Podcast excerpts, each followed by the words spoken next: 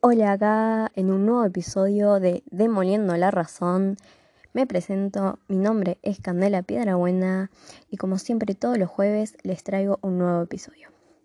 Bueno, volviendo a la normalidad, perdón que la semana pasada no pude traerle un episodio, una preparación, algo, nada, pero bueno, igual de todas formas nos tocaba un texto, así que nada. Hoy les traigo un texto en conmemoración por el 3 de junio eh, y voy a tocar algo que es de Andrew Working, que es una feminista radical, o Andrea Working, em, como la llamen. Bueno, vamos a la frase. Dice, el mensaje central de la pornografía es que no importa lo que le hagan a una mujer y de cuántas maneras la lastimen, a ella le va a gustar. No existe atrocidad histórica que no haya sido usada para crear sus guiones de violación, mutilación y humillación. Nada, es muy fuerte, eh, es corto, conciso y se entiende lo que quiere transmitir, ¿no?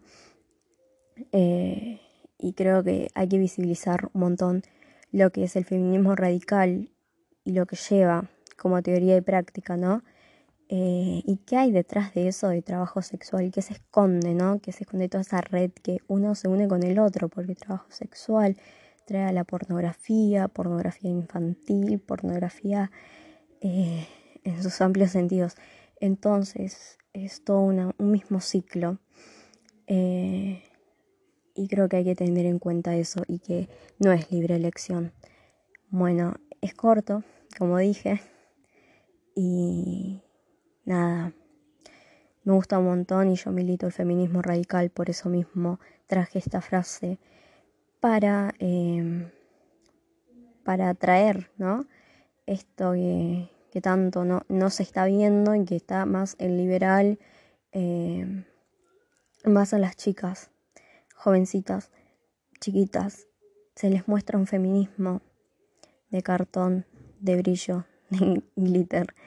Eh, que creo que no es así.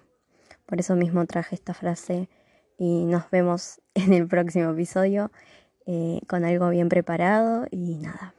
Espero que les haya gustado y saludos.